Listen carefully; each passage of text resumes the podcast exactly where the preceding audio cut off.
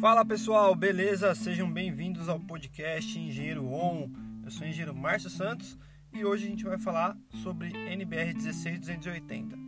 Para quem me acompanha aí já no Instagram, essa semana eu andei respondendo algumas perguntas de alguns síndicos e profissionais da área da engenharia que me fizeram questionamentos sobre a NBR 16380, que trata sobre reformas em condomínios.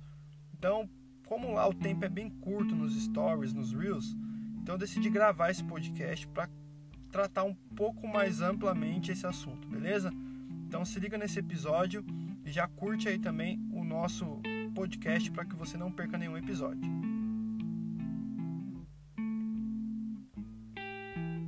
Para ficar fácil aqui da gente entender alguns pontos da norma, eu vou repetir as perguntas aqui que o pessoal me fez, mas antes disso eu vou explicar um pouquinho da norma.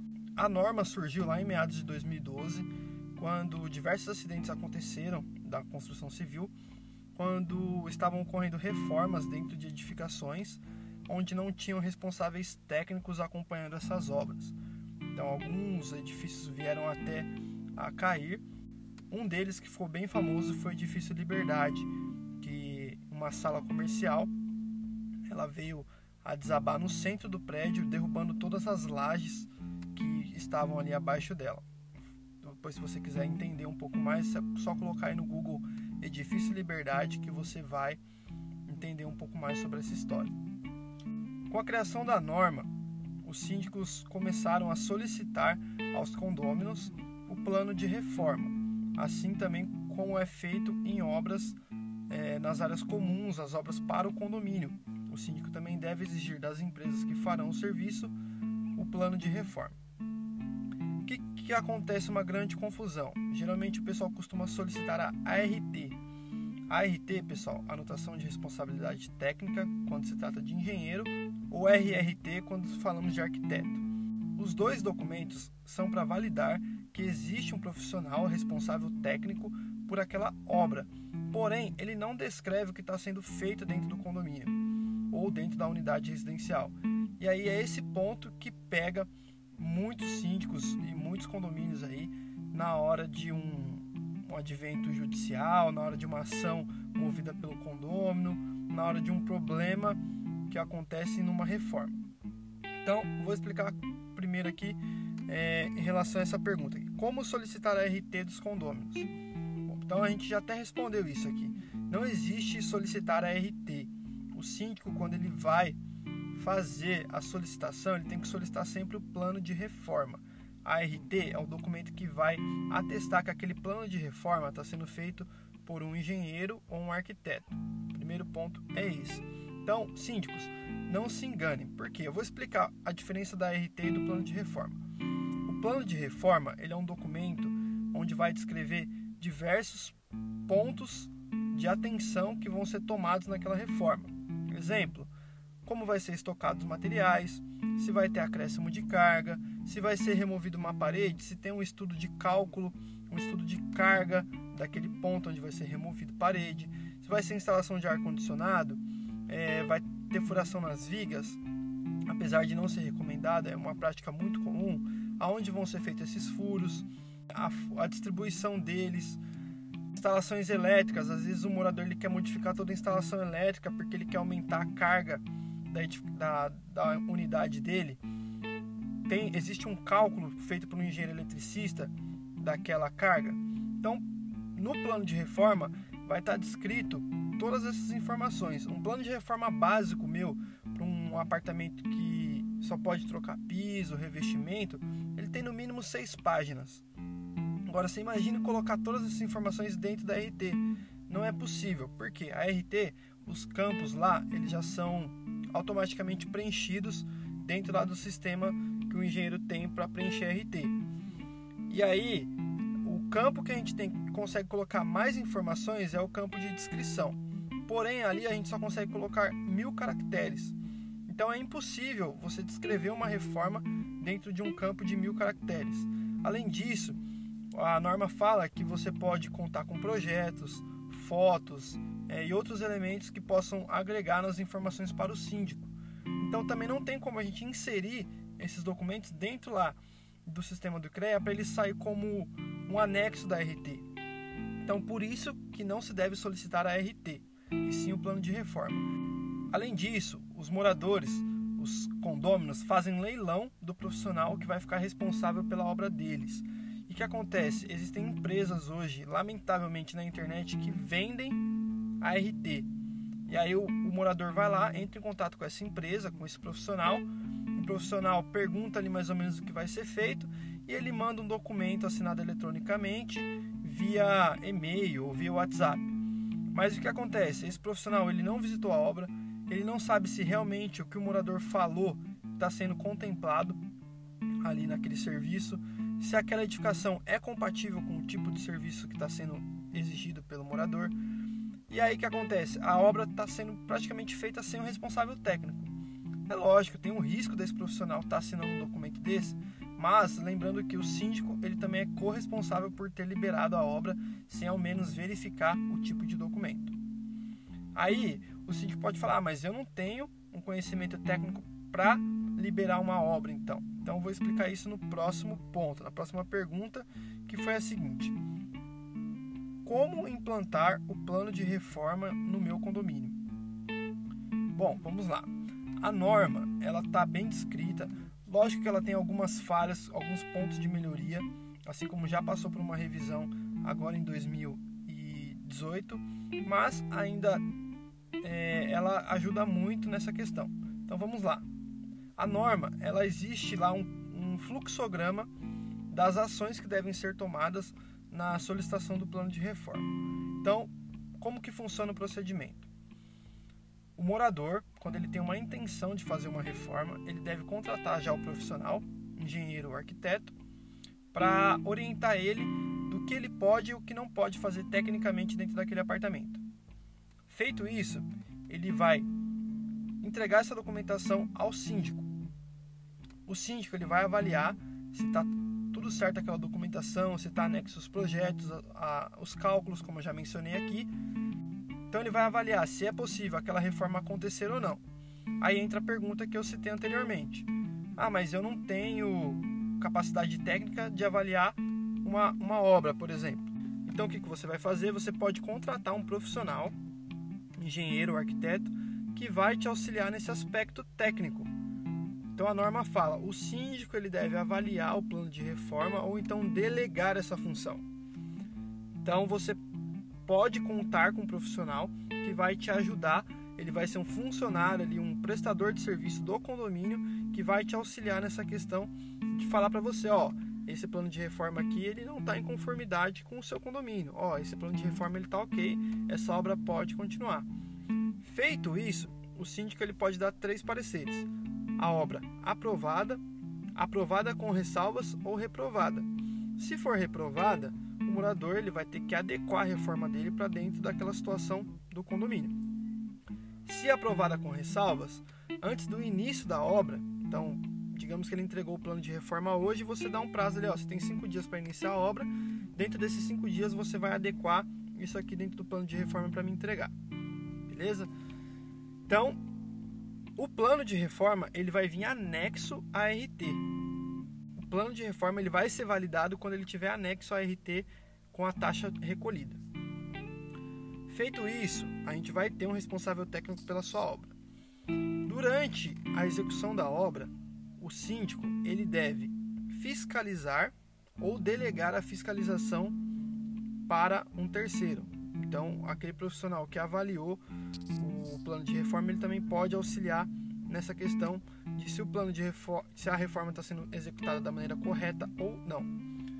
Então, é, você vai marcar ali com o proprietário, com o morador, se aquela reforma, para você fazer vistorias periódicas para verificar se aquela reforma está sendo executada conforme foi entregue o plano de reforma. O morador ele pode se excusar de autorizar a entrada do síndico? Pode. Se ele fizer isso, o síndico também tem está respaldado por lei em embargar aquela obra. Simples assim. Então, feito isso, terminou a reforma, o síndico vai lá, vai dar ok. Ó, a reforma concluída foi entregue conforme o plano de reforma. Se não foi entregue, ele vai pedir para que o responsável técnico assine aquela responsabilidade do que foi feito fora do plano de reforma. Então vai ser feito ali um, um anexo àquele plano de reforma. E aí então o síndico vai pegar essa documentação e vai guardar numa pasta daquela unidade. Para quê? Para que isso fique um histórico dentro do condomínio. Certo? Vamos lá. Próxima pergunta. Quais serviços não precisam de plano de reforma? Serviços básicos que não envolvam mexer na estrutura ou demolição ou qualquer tipo de alteração de carga. Então, exemplo, pintura, instalação de chuveiro, instalação de varão de cortina, instalação elétrica básica, uma troca de disjuntor. Esse tipo de serviço não necessita do plano de reforma. E aí vocês podem falar, ah, mas eu queria saber da lista certinho. Para quem quer essa lista, vai lá no meu Instagram, é, engenheiro Márcio Santos, vai lá, me manda uma mensagem no inbox que eu tenho essa lista pronta, eu posso mandar para vocês, tá bom? Próxima pergunta. Laudo de reforma é exigido pela prefeitura? Laudo de reforma ou plano de reforma, ele não é exigido pela prefeitura, ou seja, você não precisa ir lá solicitar uma autorização da prefeitura para modificar a sua obra. Porém, existem alguns municípios que é exigido por lei que seja entregue ao síndico o plano de reforma. Então, além da norma, em alguns municípios o síndico ainda conta com uma força de lei que obriga o morador a entregar o plano de reforma. Quem pode fazer o plano de reforma? A lei fala de dois profissionais habilitados, que é o engenheiro e o arquiteto. Existem aí algumas resoluções, algumas discussões que falam que técnicos em edificações é autorizado a fazer o plano de reforma. Aí vai da sua escolha e vai ali também do, da escolha de, de exercer ou não assinar o plano de reforma ali o, profissional ali da que é técnico. Então, existem muitos técnicos que são muito melhores aí que engenheiros e arquitetos. Então, vai de você na hora de escolher o profissional, entender se ele realmente entende daquele serviço, se ele sabe o que ele está falando e vai entregar para você um serviço de qualidade. E a última aqui, na entrega do plano de reforma, precisa ser entregue o termo de referência? Vamos lá, pessoal, são dois itens diferentes aí plano de reforma tem lá a NBR 16280, que a gente já citou aqui. O termo de referência, ele é um outro documento que ele é muito válido para quem vai fazer uma reforma, o síndico que vai fazer a reforma no seu condomínio, ou seja, na área comum, uma troca de fachada, uma, uma manutenção de junta de dilatação, uma troca de telhado. Por quê? O termo de referência, ele é um documento onde ele é um memorial descritivo do mínimo exigido para aquela reforma. Ou seja, você vai contratar uma empresa, vai contratar um profissional que vai redigir um documento que, é, que vai ser entregue para as empresas que irão fazer a cotação daquele serviço. Mas para que é importante isso? Para que os orçamentos eles sejam embasados no mínimo naquele padrão de reforma para que não é, fuja muito os valores ali, você tem uma compatibilização dos preços, uma compatibilização ali da concorrência. Isso evita de empresas que não entendem do serviço a concorrer ao tipo de serviço e depois não entregar, a fazer um serviço de má qualidade. Então, um exemplo quando eu faço inspeção predial. Eu faço inspeção predial aqui na nossa empresa e a gente tem diversos itens. Ah, é corrosão de armadura, é revestimento de pintura danificado, é revestimento de fachada. Para cada um desses itens eu mando um termo de referência. Por quê? O condomínio depois vai pegar aqueles termos de referência e vai falar: ó, agora a gente vai tratar todas as corrosão, corrosões de pilares do subsolo. Então você vai entregar aquele termo de referência para as empresas que vão participar daquele orçamento. E eles vão fazer o orçamento baseado no mínimo de entrega daquele termo de referência. Então facilita muito também para as empresas que vão prestar esse orçamento. E também é uma segurança que você vai ter o seu serviço executado no mínimo é, dentro daquele escopo de serviços ali. Beleza? Então, dicas aqui para vocês, para quem é profissional e quer atuar nessa área. Pessoal, exerçam a função de maneira correta. Visite a obra no começo, visite a obra no meio, visite a obra no fim. Ofereça uma consultoria técnica digna do valor que seu cliente está pagando. Assine o plano de reforma e a RT sabendo da sua responsabilidade sobre aquela reforma. Existem vidas que moram ali naquele condomínio. Para você, síndico, que vai contratar esse tipo de serviço ou que está analisando o plano de reforma, se você não entende de obra, a complexidade dos cálculos, das cargas que envolvem numa edificação, contrate uma empresa um profissional para te auxiliar em cada plano de reforma que vai ser feito ali dentro daquelas unidades, principalmente em condomínios acima dos 15 anos, que já existem ali considerações a ser feitas naquela edificação, principalmente de reforma que muitas vezes não é levado em conta.